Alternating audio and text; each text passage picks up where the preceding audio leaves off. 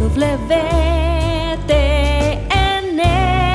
la radio católica mundial.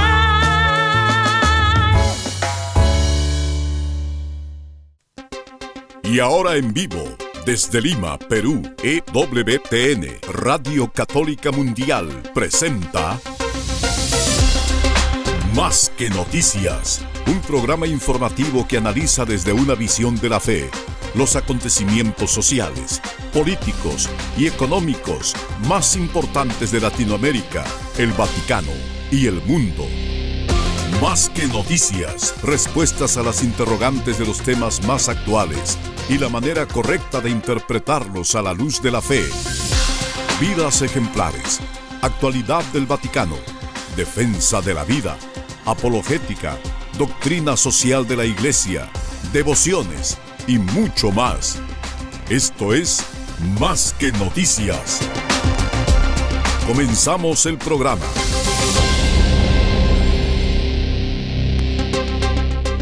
Y gracias por comenzarlo con nosotros, como siempre a las 12 del mediodía, hora de Miami, Dios mediante, de lunes a viernes por las ondas de Radio Católica Mundial, su programa Más que Noticias. Comentamos noticias con la mente y el corazón de la iglesia, que no puede ser otro que el de su cabeza, el de su divino Señor, que la constituye con su Espíritu Santo su cuerpo, su presencia en la historia, en el mundo, siempre y cuando se mantenga fiel a su Señor, porque es el cuerpo de su Señor. Tiene la misma misión de Jesucristo, anunciar la buena noticia que libera a los hombres del engaño del pecado. Y hoy la iglesia celebra como cada 12 de julio la fiesta de los primeros esposos canonizados juntos. Hablamos de Luis y Celia Martán, papás de Santa Teresita. Gracias por acompañarnos hoy en Más que Noticias. Los saluda Eddie Rodríguez Morel.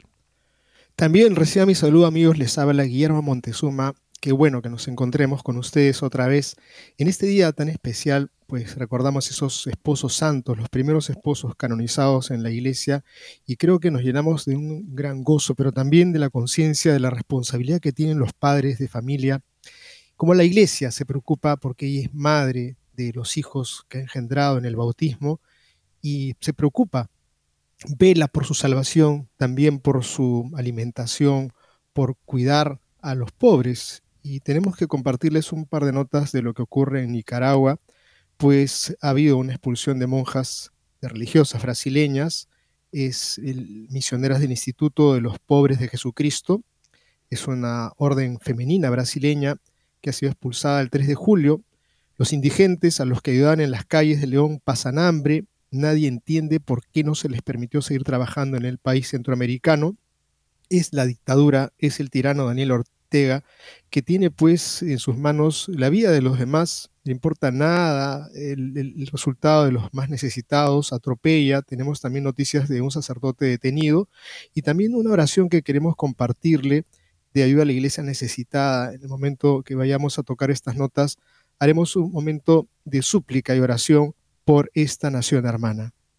Y por otro lado, amigos, Isabel la Católica, la razón por la que nuestros países tienen una profunda fe católica. Dentro de los muchos factores que contribuyeron a esa fe, que es un gran tesoro y una gran responsabilidad, está la fe y determinación de apoyar la labor de la iglesia y de justificar la presencia de España siempre y cuando fuera un servicio para los pueblos a los cuales también se anunciaba el Evangelio. Monseñor Argüello pide que se, que se valore la contribución de la Reina Isabel la Católica a la evangelización. Tenemos eso y la Comisión de la Causa y Beatificación de Isabel la Católica reporta numerosos favores atribuidos a la Reina y se estudia un milagro. Esperamos acá en este programa, por supuesto, agradecidos por la labor, por la vocación de Isabel la Católica de evangelizadora, que nos recuerda a todos nuestra principal misión, nuestra principal vocación de ser santos para que el mundo se encuentre con el Señor Jesucristo,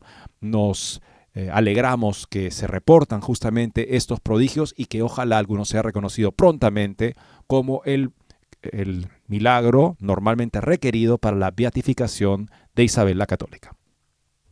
Amigos, y un espacio dedicado a los nuevos cardenales, o más bien a un concreto nuevo cardenal, Stephen Chow, es el obispo de Hong Kong, que va a ser creado próximamente cardenal, así es como se usa el término, será creado cardenal el próximo 30 de septiembre, pues este futuro cardenal jesuita es defensor de la ordenación de mujeres y de los pactos con China.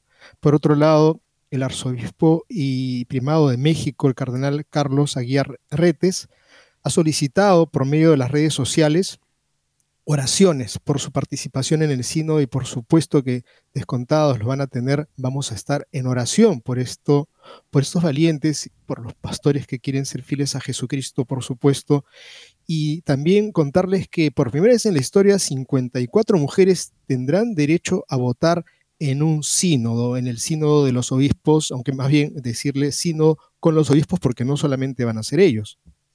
Por otro lado, amigos, asociaciones ligadas a los jesuitas en España asumen el lenguaje, la ideología y la moral gay y transexual. Este malentendido concepto que tienen ellos de acercarse, de acoger, y finalmente acaba acogiendo comportamientos que son contrarios completamente a la ley evangélica y a la ley natural, bajo la justificación de que están en discernimiento y entonces la iglesia le corresponde acompañar a las personas y no apropiarse ni pretender eh, meter la mano, por así decirlo, en la conciencia de las personas, ni siquiera para anunciar la verdad del Evangelio con respecto a la moral. Entonces uno se pregunta, ¿verdaderamente así ha sido la iglesia en su historia de evangelización? ¿Se ha quedado callada cuando ha encontrado un comportamiento que era contrario a la fe? ¿O es que porque estamos en la revolución sexual, que ha trastocado tanto nuestra comprensión de las relaciones entre los seres humanos, es entonces que, bueno, ya por ser la revolución sexual tan, no sé, tan aplastante en nuestros tiempos, a pesar de todo el dolor que causa, debemos quedarnos callados sobre los errores que las personas cometen en esta fundamental dimensión de la existencia humana. Tenemos otra nota, amigos, que quizá puede explicar esas posiciones bastante extrañas, o no sé si extrañas, pero sí son repetitivas de parte de ciertas comunidades religiosas, pues hay algo que eh, tenemos que comentarles de Infocatólica sobre un informe de la ONU que pide a los gobiernos que obliguen a las religiones a aceptar la agenda LGTBI. La libertad religiosa termina donde comienzan los derechos LGBT esta es la conclusión de un nuevo informe de las Naciones Unidas sobre el derecho de la libertad de culto y creencias.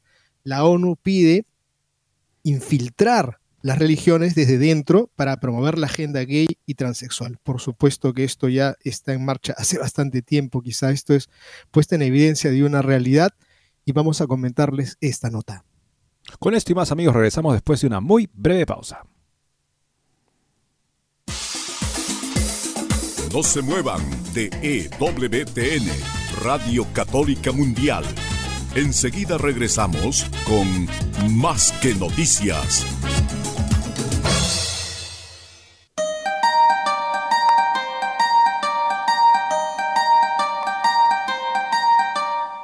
No olvides seguirnos en Facebook como Más que Noticias EWTN. Allí podrás encontrar las noticias que tratamos día a día en el programa. Además, pueden escribirnos con sus comentarios o sugerencias.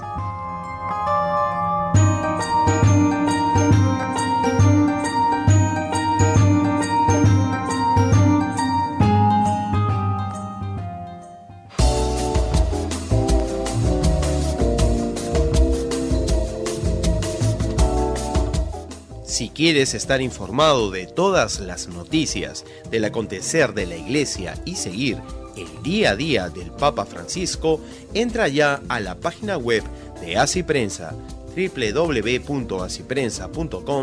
y podrás estar enterado de todo lo que sucede en la iglesia.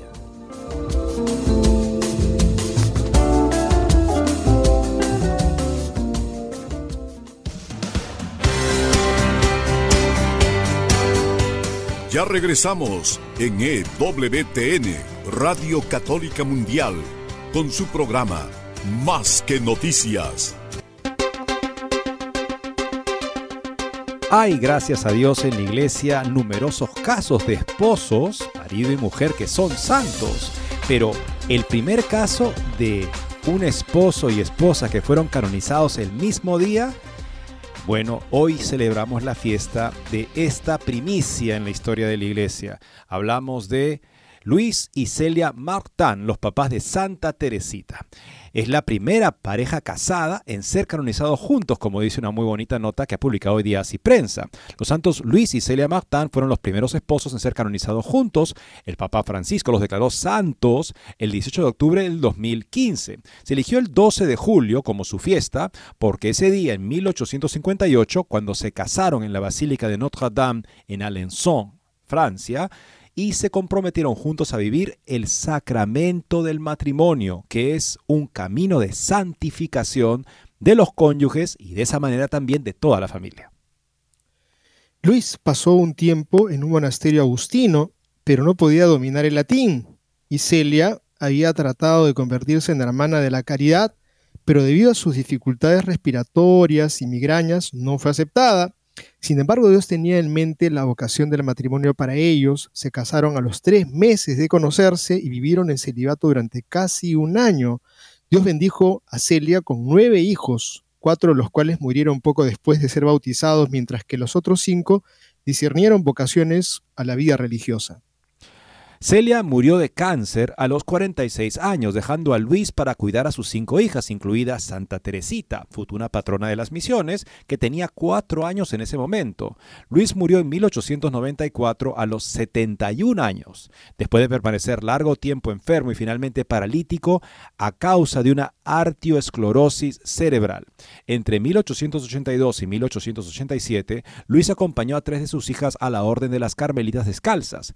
El sacrificio mayor fue separarse de Teresita, que entró en el Carmelo a los 15 años. Un tiempo más tarde, todas sus hijas se hicieron religiosas, cuatro en el Carmelo y una en la Orden de la Visitación de Santa María.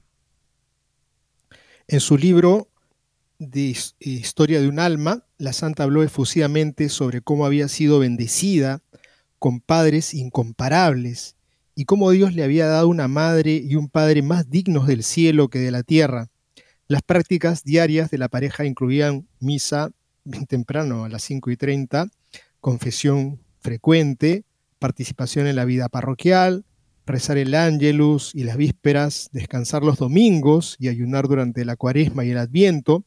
También invitaban a personas pobres a cenar con ellos en casa y con frecuencia visitaban a los ancianos, enseñando a sus hijos a tratar a los desfavorecidos como iguales. Su hija Teresa fue proclamada santa el 17 de mayo de 1925 por el Papa Pío XI y en julio del 2015 se abrió la causa de beatificación de su hermana Leonia. Amigos, qué hermoso testimonio y ejemplo este tema de la santidad para los que nos están escuchando y tienen la vida matrimonial como vocación, pues es una vocación a la santidad no es cruzar la otra montaña, cruzar el océano y vivir de una manera extraña, sino en la vida cotidiana, en la vida sencilla, en aquellas cosas que tenemos a nuestro alcance, vivir la fe y obviamente ese amor desplegado para con el prójimo, que en este caso los padres para con los hijos, es su primera gran empresa, su primera gran tarea.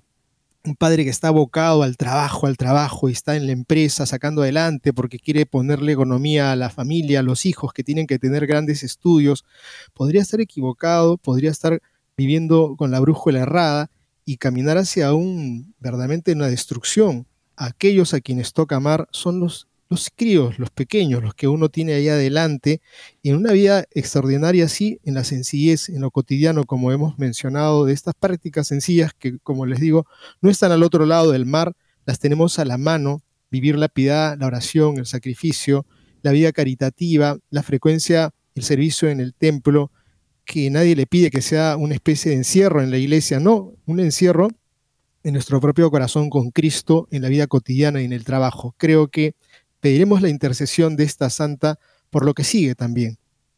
Si cuidamos de nuestra relación con Dios, si Dios es el más amado y buscamos convertirnos a ese amor más grande cada día, eso nos permitirá también cooperar con la obra de Dios en la vida de otras personas. Porque como bien observaba C.S. Lewis, cada vez que nos encontramos con un ser humano, estamos ante una maravilla indescriptible en términos de eternidad o ante un horror inconfesable, o sea, algo tan horrendo que ni siquiera nos lo podemos imaginar. Y nosotros, en la medida que alternamos, conversamos, trabajamos, convivimos con esa persona, estamos jugando un rol en que llegue a uno de los dos sentidos. Qué hermoso pensar que con respecto a los hijos, es que uno tiene esa impronta de la manera más determinante en su vida, pues que sea una impronta fruto de un proceso de conversión de cada día, porque cada día el Señor nos llama a convertirnos y creer en el Evangelio, como hicieron ejemplarmente para sus hijas y para ellos, por supuesto, Luis y Celia Martán. Veamos ahora, amigos, lo que pasa en Nicaragua. Los atropellos se suceden con más velocidad, como si el dictador Ortega estuviera de alguna manera dopado ya por el poder y pensara que puede aplastar indiscriminadamente. Y es interesante, porque ayer justamente lo comentábamos, la institución con más credibilidad en Nicaragua es la Iglesia Católica. Y el partido del presidente Ortega, del dictador Ortega, está más o menos en un 13% de credibilidad mientras que la iglesia era un 48. ¿Se dan cuenta? O sea que lo que está haciendo supuestamente para darle su merecido y para aplastar a la iglesia, está simplemente redundando en que él se desacredite siempre más con su población que ve el bien que hace la iglesia y por supuesto sufre las consecuencias de la expulsión repetida de comunidades que se dedican a socorrer a los que evidentemente el gobierno no socorre y abandona. Al tirano Daniel Ortega le importa menos y nada la suerte de los más necesitados. Desde que las monjas misioneras del Instituto de los Pobres de Jesucristo, una, una congregación femenina brasilera, fueran expulsadas de Nicaragua el pasado 3 de julio, los indigentes a los que ayudaban en las calles de León pasan hambre. Nadie entiende por qué no se les permitió a las hermanas seguir trabajando en este país centroamericano. Una nota que tomamos de Infocatólica con eh, justamente material que ha publicado ya el portal Crux. Según la abogada Marta Molina, una activista católica que ha estado documentando actos de persecución orquestados por el régimen del presidente Daniel Ortega y que actualmente está exiliada en los Estados Unidos, decenas de personas solían recibir comida caliente de las misioneras todos los días y ahora no pueden encontrar asistencia en ningún otro lugar. En León, como en todas las ciudades nicaragüenses, hay una gran población sin hogar. Los voluntarios que trabajaron con las monjas me dijeron que esas personas están ahora desamparadas, declaró Molina Crux. Según el diario local La Prensa, la mayoría de las personas a las que ayudaron las misioneras pasan la noche en parques de la ciudad y cerca de un hospital. Algunos son drogadictos y varios padecen enfermedades psiquiátricas. Cuando ven pasar a alguno de los voluntarios de la religión donde la fraternidad solía distribuir alimentos, se acercan a ellos y les preguntan por las misioneras. Según el informe, al menos 100 personas se enfrentan ahora al hambre la casa del grupo fue visitada por funcionarios de la Autoridad Nicaragüense de Migración de altas horas de la noche del 2 de julio. Los empleados pidieron inspeccionar el lugar donde vivían tres misioneras, entre ellas dos brasileñas y una paraguaya. Tras la inspección, las autoridades pidieron a las hermanas que recogieran sus pertenencias y subieran a un autobús de la Dirección General de Migración que las trasladó a Managua a las 23 horas 30. No hubo invasión, violencia ni detención, afirma un comunicado emitido por el grupo. En Managua, las misioneras fueron informadas de su deportación y traslados a la frontera con Honduras. Ahí tomaron un autobús con destino a El Salvador, donde colegas de la misión salvadoreña de la Orden les dieron la bienvenida. Nuestras misioneras ya se preparaban para cerrar la misión en Nicaragua por razones migratorias, dado que no pudieron iniciar el proceso para establecerse en el país. O sea, el gobierno no les permitía regularizar su situación, ni siquiera para brindar ayuda a los más necesitados. Estaban dentro del periodo de prórroga de sus visados en el comunicado. La misión había durado ya siete años. El instituto, también conocido como Fraternidad o Camino, Fraternidad del Camino, fue fundado en 2001 en Sao Paulo, Brasil, por el padre Gilson Sobreiro. Junto con hermanas y misioneros laicos, Sobreiro empezó a ayudar a drogadictos de la periferia del pobre de la ciudad Pronto la fraternidad creció incluyendo a jóvenes misioneros y también antiguos adictos que se convirtieron y se unieron al trabajo con el grupo. La fraternidad del camino tiene hoy misiones en América, Europa, Mozambique, en África. La noticia de su expulsión por el régimen de Ortega provocó la indignación de la disidencia nicaragüense y de la iglesia brasileña. El obispo Pedro Luis Stringini de Mogi das Cruces, diócesis a la que está vinculada oficialmente la fraternidad, dijo a Crux que él y la diócesis repudian la persecución en la iglesia, están sufriendo por parte de la dictadura nicaragüense. Es aún peor si tenemos en cuenta la labor que realiza la iglesia, la ayuda que presta a las personas más necesitadas en varios aspectos, además de la evangelización, incluyendo la labor social, declaró Stringini a través de su responsable de prensa. Y me pongo a pensar que esta política de estos gobiernos de izquierda que dicen que les interesan los pobres, es cierto que les interesa a los pobres, les interesa que haya más pobres, porque ellos los juzgan, porque ellos mantienen el poder. Creo que es una prédica constante. Los pobres, los pobres, nos interesan los pobres. Sí, te interesan porque te sirven, porque tú de esa manera los puedes juzgar, porque tú así repartes las migajas que te sobran. Por eso creo que esta es una razón por la cual ellas han salido ellos quieren los pobres en estado de miseria. Y es así como funciona lamentablemente la dictadura comunista, la dictadura de izquierda. Eh, solamente los del gobierno y sus aliados eh, para aplastar a la población y mantenerla en la pobreza son los privilegiados del régimen. Los demás tienen que mantenerse en la pobreza y en la miseria justamente para que no tengan alternativa a ser tiranizados por un gobierno de personas que se han puesto en el lugar de Dios y consideran que lo que ellos quieren, lo que ellos les, les, les conviene es el bien supremo se aplaste quien se aplaste, se queda en la pobreza, en la miseria, en la explotación, en el asesinato, en la desaparición, el que sea que estorbe. Según Molina, las misioneras de la fraternidad no tenían ningún activismo político y nunca habían criticado a la dictadura nicaragüense. Sin embargo, se vieron afectados por el régimen. Molina afirmó que Ortega tiene un plan para expulsar a todos los misioneros extranjeros y miembros del clero como parte de su guerra contra la Iglesia Católica. A los religiosos y religiosas nicaragüenses que trabajan en otros países e intentan regresar, también les niega la entrada. O sea, nicaragüenses dicen, vamos a regresar. A no, usted no, ¿por qué? Porque no puede. ¿Por qué no puede? No se dice por ser religioso. Porque usted es la razón por la que muchos en Nicaragua tienen en tal estima la Iglesia Católica. Cuatro veces por encima de lo que tienen al partido de gobierno. Y eso hace que la iglesia, en efecto, y su presencia y el bien que hace, el prestigio moral que tiene, sea un principal enemigo del gobierno que quiere simplemente convertirse en la única esperanza, aunque reduzca a la gente al hambre y a la miseria. Más de 3.000 organizaciones cívicas, entre ellas varias católicas y protestantes, han sido cerradas, denunció Molina.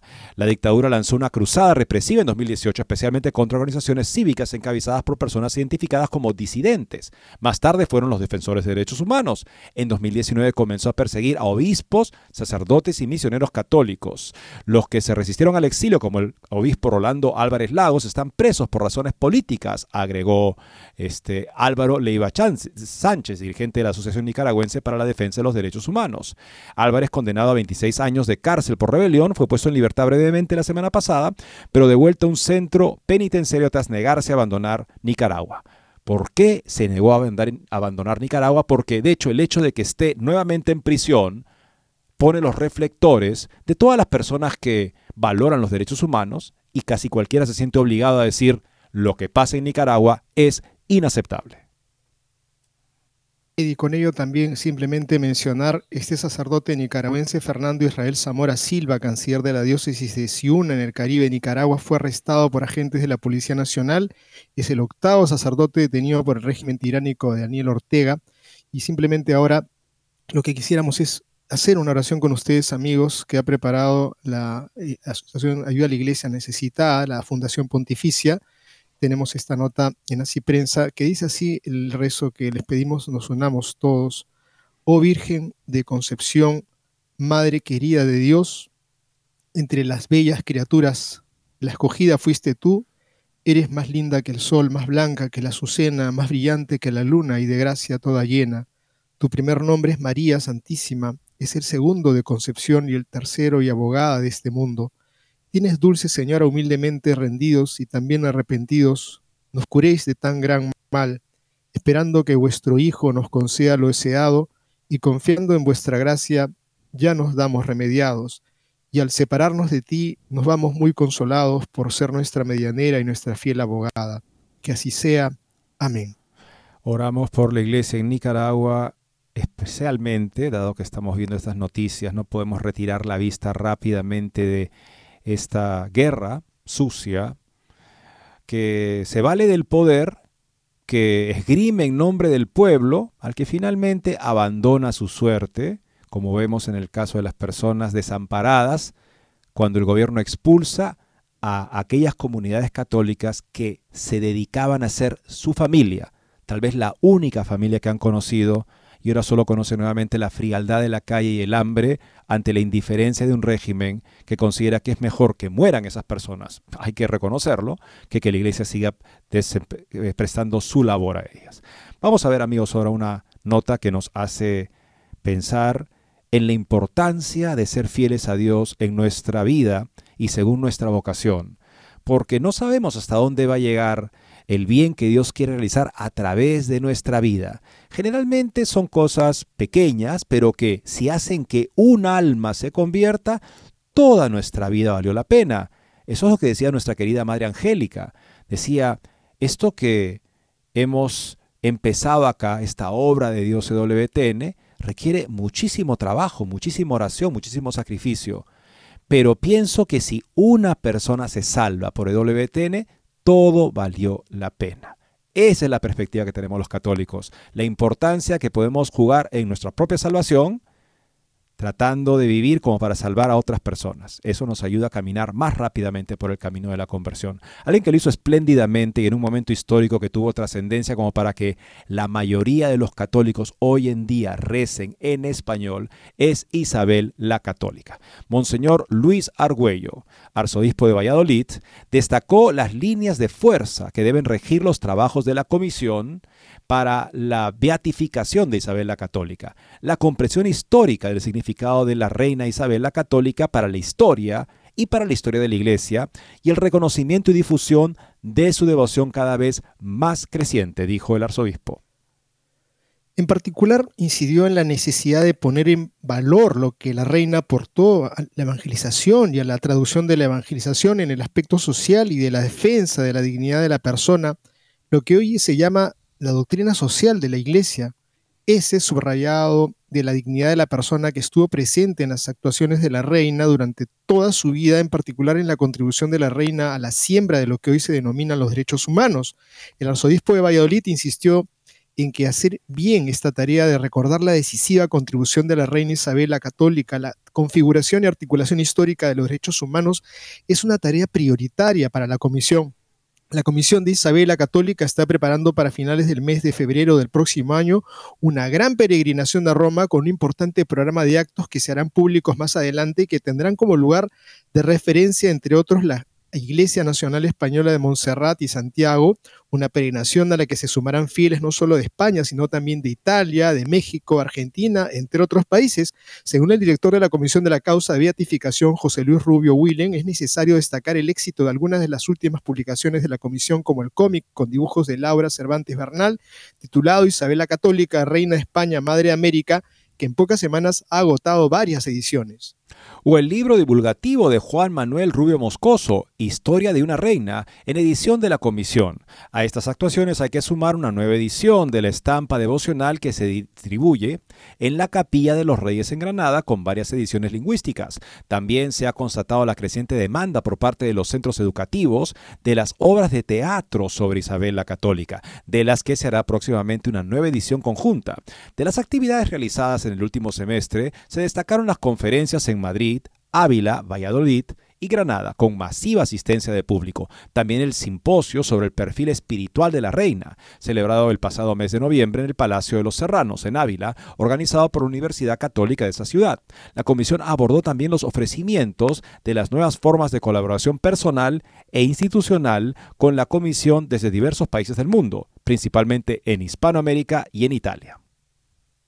Por último, se informó a los miembros de la comisión de numerosos favores que se han recibido por intercesión de la reina, favores que se han incrementado significativamente en los últimos meses, además de la situación canónica en la que se encuentra un milagro en estudio procedente de los Estados Unidos. Particularmente, amigos, me conmueve esta noticia creo que las primeras clases de historia, cuando era sido pequeño y podría apuntarle a los seis años, es justamente el descubrimiento de América, es saber sobre Colón, es saber la negativa que tuvo de la corona portuguesa pero el apoyo que recibió de Isabel la Católica desde esa fecha, tengo una gran simpatía por la reina.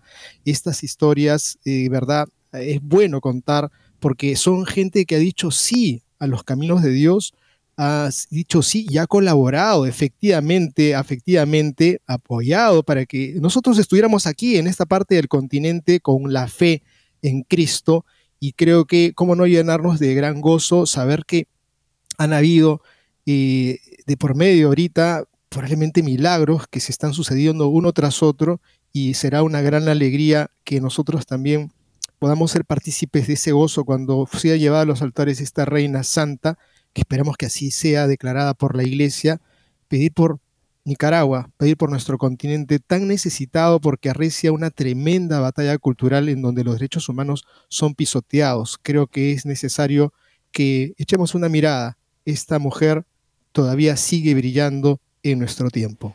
Y la vemos tan serena, ella habiendo ya cumplido su recorrido en esta tierra, habiendo corrido la carrera, habiendo perseverado en la, en la batalla, en la buena batalla, pero a veces, por eso cuando las vemos así, de repente perdemos de vista todos los, los retos a los que se enfrentó y justamente en ese en ese trajín es que ella, con la gracia de Dios, trabajó la santidad. Tenemos acá una oración que estaba en el breviario de Isabel la Católica, escrito por ella. Tengo miedo, Señor, de tener miedo y no saber luchar. Tengo miedo, Señor, de tener miedo y poderte negar. Yo te pido, Señor, que en tu grandeza no te olvides de mí y me des con tu amor la fortaleza para morir por ti. La oración de una reina santa, gracias a la cual tenemos hoy en día los hispanoparlantes, la fe que ella también profesó y a la que fue fiel toda su vida. Vamos a la segunda pausa del programa, amigos, regresando. Hablaremos de el perfil de el cardenal Stephen Shaw, futuro cardenal, qué posiciones ha tenido y qué podemos, por lo tanto, esperar de este nuevo consistorio y de la composición del colegio cardenalicio que elegirá al próximo papa. Con eso ya volvemos.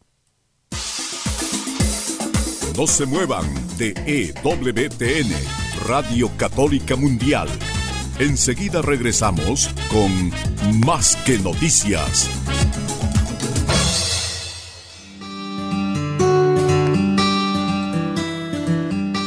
En la página web de EWTN podrás encontrar los programas de EWTN Radio y Televisión. Solo tienes que descargar los podcasts y así encontrarás tus programas preferidos. Recuerda en www.ewtn.com.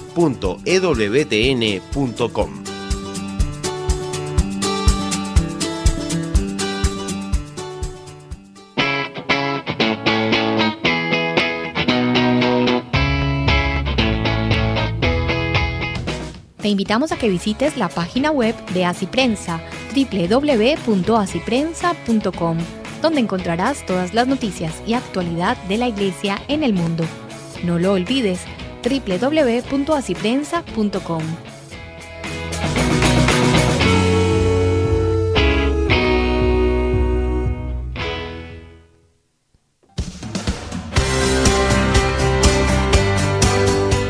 Ya regresamos en EWTN, Radio Católica Mundial, con su programa Más que Noticias. Para comunicarse en vivo con Más que Noticias, nos pueden llamar desde Estados Unidos al teléfono gratuito 1-866-398-6377 y desde cualquier parte del mundo al 205-271-2976. Stephen Shaw, obispo de Hong Kong, será creado cardenal con otros 20 sacerdotes, obispos, este próximo 30 de septiembre.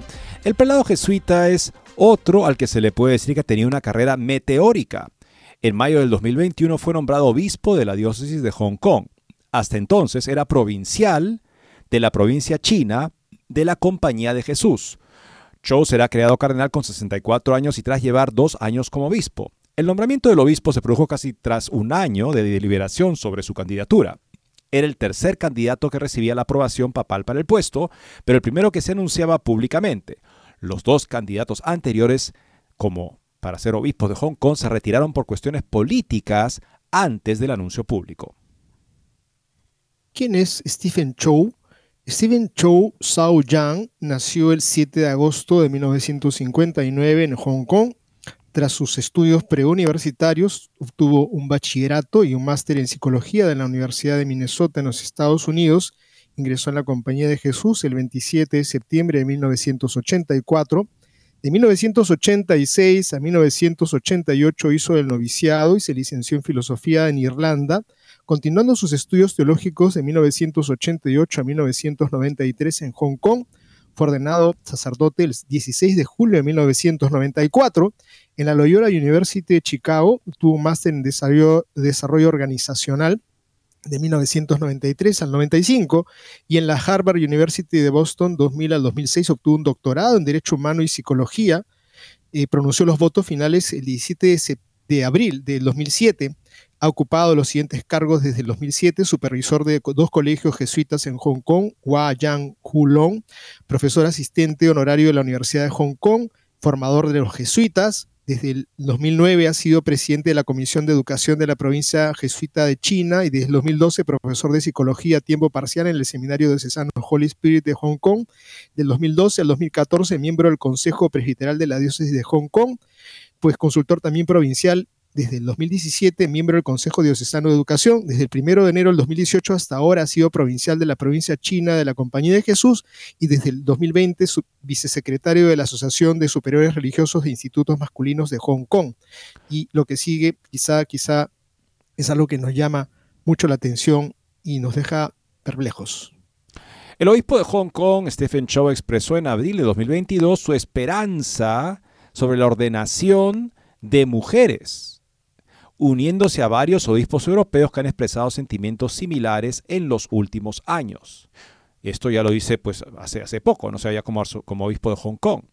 Durante su homilía en la misa crismal de la diócesis de Hong Kong, el 13 de abril de 2022, el obispo Cho dijo que se había, que había recurrido al inglés solo para dirigirse a nuestros hermanos ordenados y espero que algún día también a las hermanas ordenadas, dijo en esa ocasión el obispo de Hong Kong. La homilía del obispo no se centró en esta cuestión, sino que llamó a los sacerdotes y diáconos a la sinodalidad a través de nuestros propios ministerios en colaboración con las diferentes capacidades o diferentes roles dentro del pueblo de Dios, discerniendo la dirección en la que el Espíritu quiere que nos movamos como cuerpo. Evidentemente, Él quisiera que el Espíritu nos moviera como cuerpo a negar lo que la Iglesia siempre ha enseñado con respecto a a su incapacidad de conferir la ordenación sacerdotal a mujeres, como simplemente recordó y reafirmó Juan Pablo II, porque lamentablemente estos tipos de temas que no van con la mentalidad actual se abren y se reabren y se reabren y se reabren, aunque no encuentren ningún tipo de sustento histórico, teológico para ellos, simplemente porque la gente de hoy espera que la iglesia se comporte así. Por lo tanto, es suficiente razón para reabrir el tema constantemente y crear la impresión de que la iglesia tiene el poder para cambiar su doctrina en enseñanza constante, la cual nadie en la iglesia tiene el poder de cambiar. Esta idea de que tenemos un tipo de jerarquía meteórica que puede de alguna manera cambiar todo lo que se ha creído por dos mil años, le hace mucho daño a la iglesia y no hay ningún fundamento para ello en la doctrina de la iglesia. La autoridad magisterial de la iglesia se desarrolla dentro de la palabra de Dios, como la conocemos por la tradición oral y la tradición escrita. La tradición escrita, el sentido claro de la escritura. La tradición oral, la enseñanza constante de la iglesia, aunque no esté en la escritura, es igualmente palabra de Dios.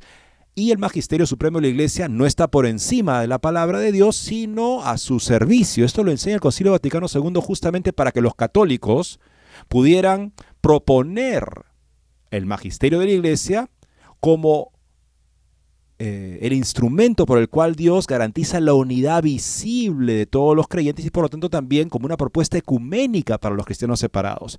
¿Quién va a querer? ¿Qué persona formada de otra comunidad que busca ser fiel a Cristo, de repente equivocadamente según la escritura sola, y de repente se da cuenta que en efecto la iglesia está diciendo eso, pero finalmente el Papa puede cambiar lo que la Iglesia siempre ha creído. Y entonces uno dice, bueno, entonces los católicos no creen que el Papa está por debajo de la palabra de Dios, sino que en efecto es su dueño y puede cambiar las cosas y es un tipo de oráculo. Eso el Concilio Vaticano II lo repudia, si bien había esa, esa, esa idea en la mentalidad de muchos católicos, justamente el Concilio Vaticano II enseña que esa no es la fe católica, para de esa manera poder hacer esa propuesta ecuménica del obispo de Roma y el magisterio de los obispos en comunión con él, como garante de la fidelidad al Evangelio, solamente por supuesto si está al servicio de la palabra de Dios y no por encima de ella. En una extensa entrevista con la Civiltà Católica, revista de los jesuitas, en Roma, Monseñor Stephen Chao San-Yan, obispo de Hong Kong, señaló que alrededor de un tercio de las diócesis de China continental están esperando sus respectivos nombramientos episcopales. Sí, en efecto, para eso se firmó el acuerdo. Pero evidentemente no ha sido la prioridad del gobierno chino. La prioridad ha sido controlar completamente la actividad de la iglesia. Pero no obstante, esta falta, este, ¿cómo decirlo? Este tipo de desprecio del Vaticano que demuestra una y otra vez el gobierno chino, el obispo de Hong Kong, el actual obispo de Hong Kong, defendió el acuerdo. La entrevista concedida al padre Espadaro director de la Civiltà Católica, que es una revista, toma como punto de partida la reciente visita de Monseñor Chou a la diócesis de Beijing. Este último explica que, si bien desde el establecimiento del acuerdo interino se han establecido un canal oficial entre los respectivos departamentos de Estado de la Santa Sede y China, consideramos nuestro viaje el 17 de abril como un puente a nivel diocesano entre Beijing y Hong Kong, dijo Chou. Nos preguntamos si es que estarán dispuestos estos neocardenales a derramar su sangre por el Evangelio del Señor. Monseñor Chou señala que el actual acuerdo interino entre la Santa Sede y la República Popular sobre el nombramiento de obispos chinos no está cerrado como algunos parecen haber sugerido, pero las diferencias de opinión entre las dos partes sobre la asignación de obispos a otras diócesis puede ser un factor que debería entenderse. Monseñor Chou señaló además que muchos católicos reverencian al Santo Padre y aprecian lo que está haciendo por la iglesia en China. Los obispos que conocí durante este viaje muestran buena disposición hacia él, pero los que están en contra del acuerdo temporal parecen tener prejuicios contra el Papa Francisco. Además, el obispo añadió, yo diría que una gran mayoría de los católicos en China son leales al Papa Francisco y esperan que el acuerdo temporal traiga cambios favorables a su iglesia, incluida una reunión entre el Papa Francisco y el presidente Xi Jinping. Este mismo año, Chou se reunió en Pekín con su arzobispo Joseph Li Shang, controlado y probado por el gobierno comunista. Amigos, esto es una muestra de cuál es el pensamiento y cuál es el vínculo que tiene con la Asociación Patriótica Católica China. Y sin duda, pues también nos vuelve a dejar una desazón como el día de ayer comentábamos este obispo de Neo Cardenal próximamente, que no está aspirando a que la gente se encuentre y se convierta a Jesucristo y a la iglesia. ¿no? Ha hecho sus precisiones, ha hecho algunos malabares, pero de todas maneras, lo dicho está dicho, lo escrito está escrito, y este obispo Chon también ha dicho sobre el tema de la ordenación de las hermanas próximamente, si está dispuesto a que hayan sacerdotisas, mujeres eh, ordenadas en el sacerdocio. Sinceramente, nos preguntamos cómo será la iglesia del mañana porque verdaderamente con este tipo de personas como cardenales que son los que van a elegir al futuro papa, o sabe Dios, podrían ser el futuro papa, este Stephen Chow, pues con esta visión de, de la fe deja mucho que desear. Y vemos también justamente esa referencia que ojalá el acuerdo logre un encuentro entre el Papa Francisco y Xi Jinping. Bueno, Xi Jinping visitó Italia hace unos meses y la Santa Sede invitó a Xi Jinping a encontrarse con el Papa, aprovechando que estaba en Roma Xi Jinping, y también incluso públicamente funcionarios vaticanos dijeron, esperamos con gran expectativa la reunión de Xi Jinping. Xi Jinping ni siquiera devolvió la llamada, lo que se sabe. O sea, dejó plantado al Papa. O sea, en efecto, jamás ni siquiera se dignó decir que sí era interesante o quisiera tener una reunión con él.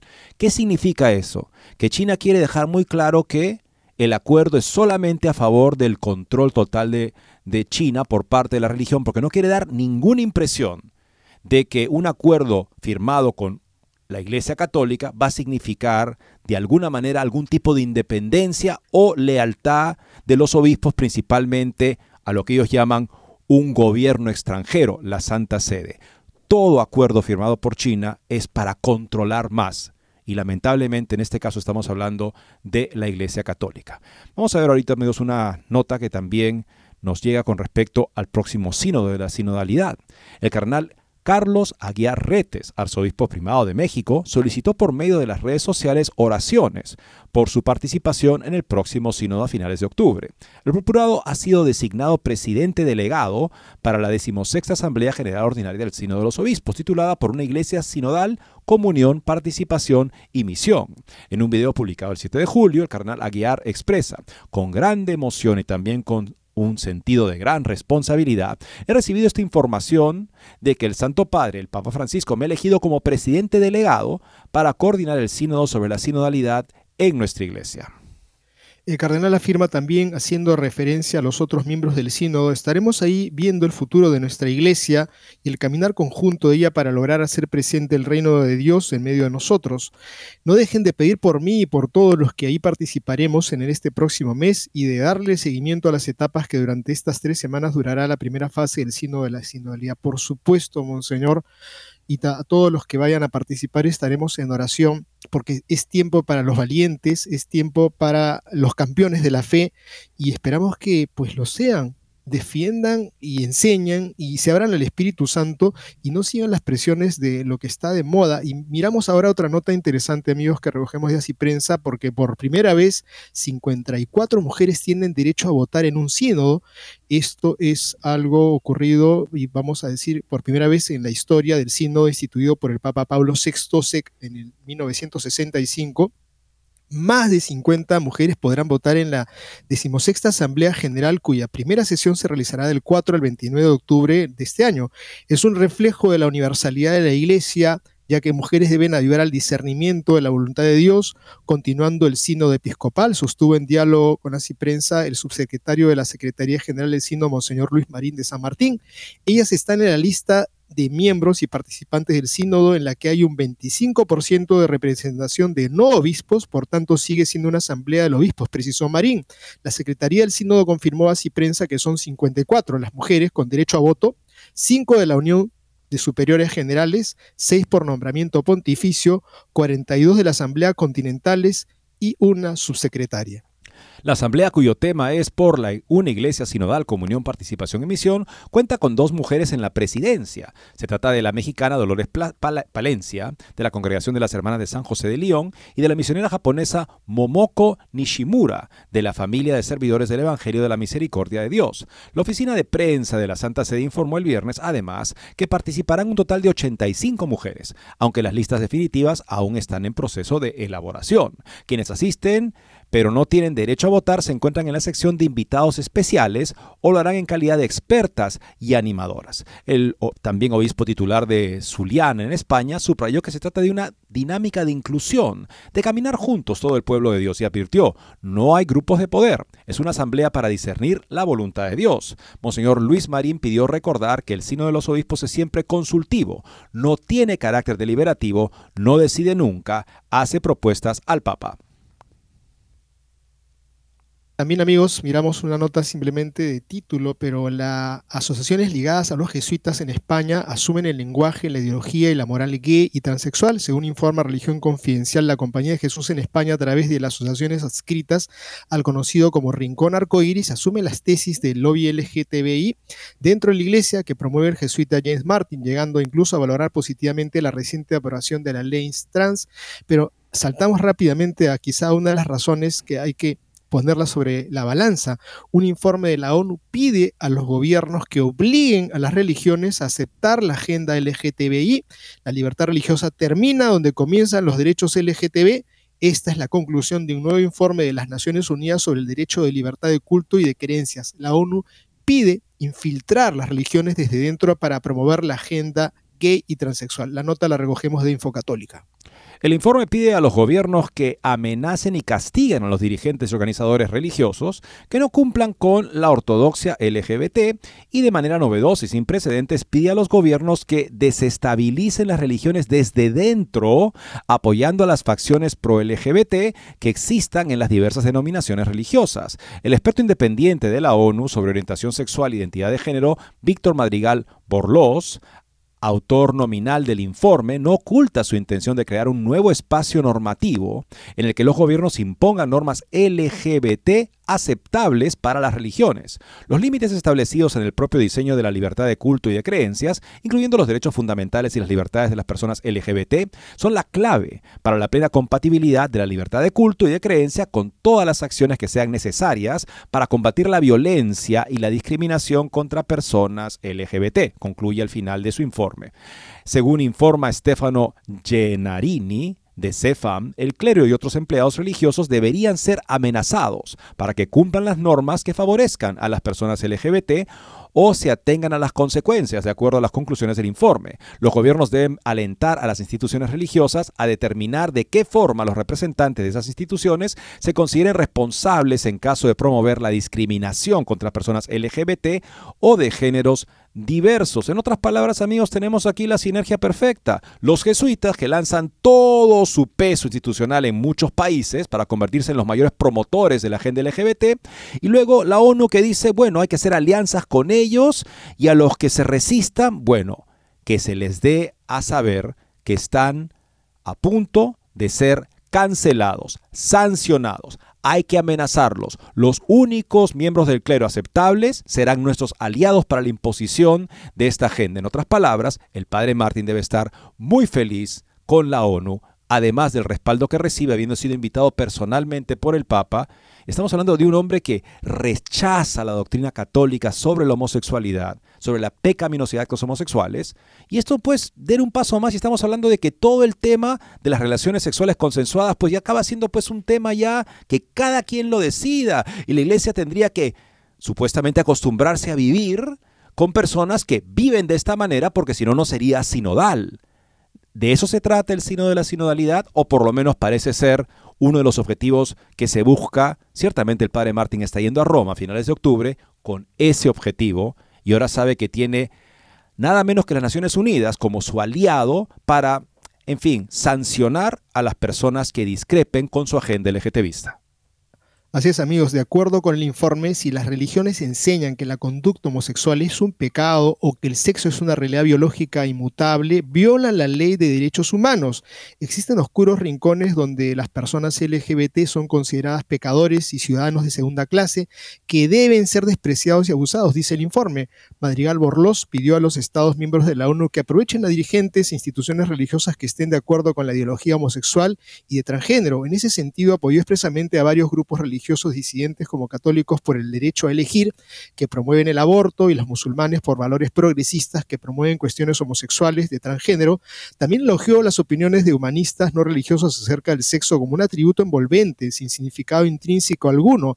Madrigal Borlós arguye que los individuos que se identifican como homosexuales o tienen un derecho de acceder a la espiritualidad en términos iguales a las de todos los demás. Concluye, por lo tanto, que a menos que todas las religiones apoyen las ideas pro-LGBT, los individuos que así se identifiquen van a ser marginados, excluidos, causándoles dolor, problemas mentales y llevándoles potencialmente al suicidio, violando en última instancia sus derechos humanos. Para muchos individuos, su religión es parte del fundamento de su sentido de identidad, la fuente de verdad, explica él. En la médula del informe está la opinión de que la sexualidad y la identidad de género son derechos fundamentales en el mismo plano, si no es que uno más elevado que la libertad del culto. Todos los creyentes, incluidos los dirigentes de religiones y de creencias, tienen una orientación sexual y una identidad de género y todas las personas LGBT tienen creencias, dice el informe. Amigos, esto verdaderamente es algo que está hace tiempo en, puesto en la cabeza de muchas personas que ni siquiera se atreven a mencionar nada contra el LGTBismo, estando en desacuerdo, pero simplemente para pasar eh, políticamente correctos, dicen, sí, yo también apoyo esto. Pónganse a pensar en sus hijos, pónganse a pensar en sus nietos, pónganse a pensar en el futuro de lo que dirá eh, tu conciencia, ¿no? Sobre cómo te presentaste ante esto, te doblegaste a esta ideología que es perversa, que hace daño, que destruye vidas, o vas a decir, he sido capaz de derramar mi sangre por el Evangelio, por lo que ha enseñado Jesús, porque finalmente amigos, esto es claro, esto es una movida del anticristo, por supuesto que sí, está yendo en contra de la vida, están yendo en contra de la realización y de lo que Dios ha planteado para la realización de nuestras vidas aquí y el paso a la vida eterna hay que ser santos para eh, eh, poder alcanzar ese reino de los cielos. Y esto es para valientes. Creo que es lo único que podría decirles, amigos, ya a terminar el programa. Eddie, no sé si tengas alguna palabra más. Así es, Guillermo, pues un gusto haber estado con ustedes, amigos. Hoy, a Isabel la Católica. Así es, por esta heredad suya en nuestros países en América, fruto de su fidelidad al Evangelio, una fidelidad que todos debemos abrazar como para poder compartirla, nada menos que como lo compartieron los que nos trajeron la primera fe por primera vez hace siglos. Gracias por acompañarnos hoy en Más que Noticias, amigos. Será hasta mañana, Dios mediante, a las 12 del mediodía, hora de Miami.